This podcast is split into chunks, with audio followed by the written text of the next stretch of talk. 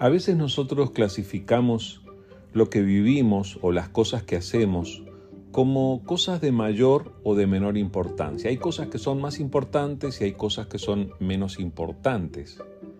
Y en ocasiones podemos no darle demasiada importancia a algunas cosas que deberíamos prestarles más atención. Lo que te quiero decir es que nuestra vida está delante de los ojos de Dios y Él ve los detalles de lo que nosotros vivimos. Como un ejemplo de eso quiero compartirte este pasaje que está en el libro de Levítico capítulo 6, del versículo 1 en adelante, donde dice esto. Dios también le dijo a Moisés lo que se debe hacer cuando la gente cometa los siguientes pecados. Si alguno de ustedes engaña a otro israelita en algún negocio o se niega a devolverle algo que había dejado a su cuidado o que le había entregado en depósito, me engaña a mí. Y si le roba algo o le quita por la fuerza lo que le pertenece, me roba a mí. Y si encuentra un objeto perdido y luego niega haberlo encontrado, también peca contra mí aunque jure no haber cometido ninguno de estos pecados, será considerado culpable. En todos estos casos, la persona deberá devolver todo lo que haya robado. El día que presente su ofrenda para pedirme perdón, deberá devolverlo todo y añadir un 20% más. Además, llevará al sacerdote un carnero sin ningún defecto o el dinero equivalente a su precio. El sacerdote me presentará la ofrenda en favor de esa persona y yo la perdonaré.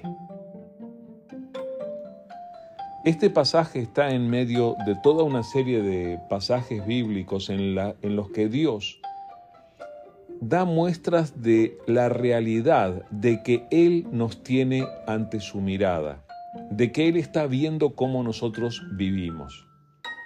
Ya lo hemos dicho en otras ocasiones, a veces nosotros pensamos que nuestra relación con Dios se limita a aquellas ocasiones o situaciones en las que nosotros vamos a la iglesia, en las que nosotros participamos de alguna actividad espiritual, pero en realidad nuestra relación con Dios ocurre en cada uno de nuestros momentos porque vivimos ante la mirada de Dios.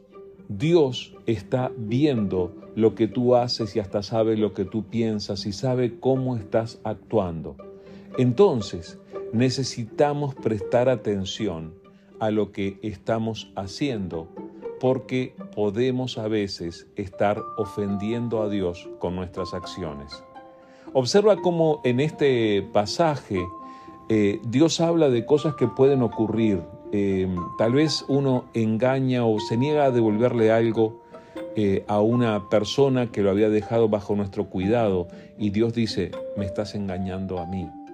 Si robas algo, si le quitas por la fuerza algo que le pertenece a otro, dice Dios, me robas a mí. Si encuentras un objeto perdido y luego niegas haberlo encontrado, pecas contra mí, dice Dios. Hay ocasiones en las que nosotros no le damos demasiada importancia a esas cosas y nos parecen que son, bueno, son errores, son pequeñas faltas que no tienen muchas consecuencias. Déjame decirte que delante de Dios, todas esas cosas y muchas más, muchas de ellas están relatadas aquí en las páginas del libro de Levítico, por ejemplo, eh, esas cosas nos hacen responsables y lo que dice Dios al respecto es, será considerado culpable. La palabra culpable, el concepto, el cargo de ser culpable, cae sobre cada persona que no procede correctamente. Así que necesitamos volver a Dios.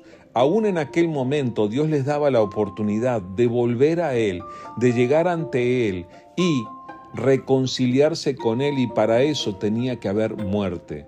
Había un carnero que era sacrificado para que la persona culpable recibiera la reconciliación con Dios.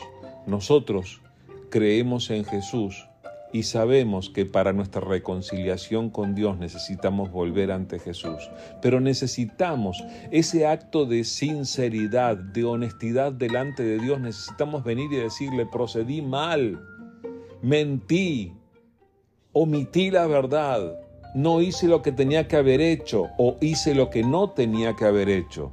Y cuando lo hacemos, venimos delante de Dios creyendo que Jesús es nuestro Salvador, Él está dispuesto a perdonarnos. Pero no sigamos adelante en la vida como si nada hubiera pasado, llevando nuestra culpa. Busquemos a Dios para recibir en Él el perdón por medio de Jesucristo.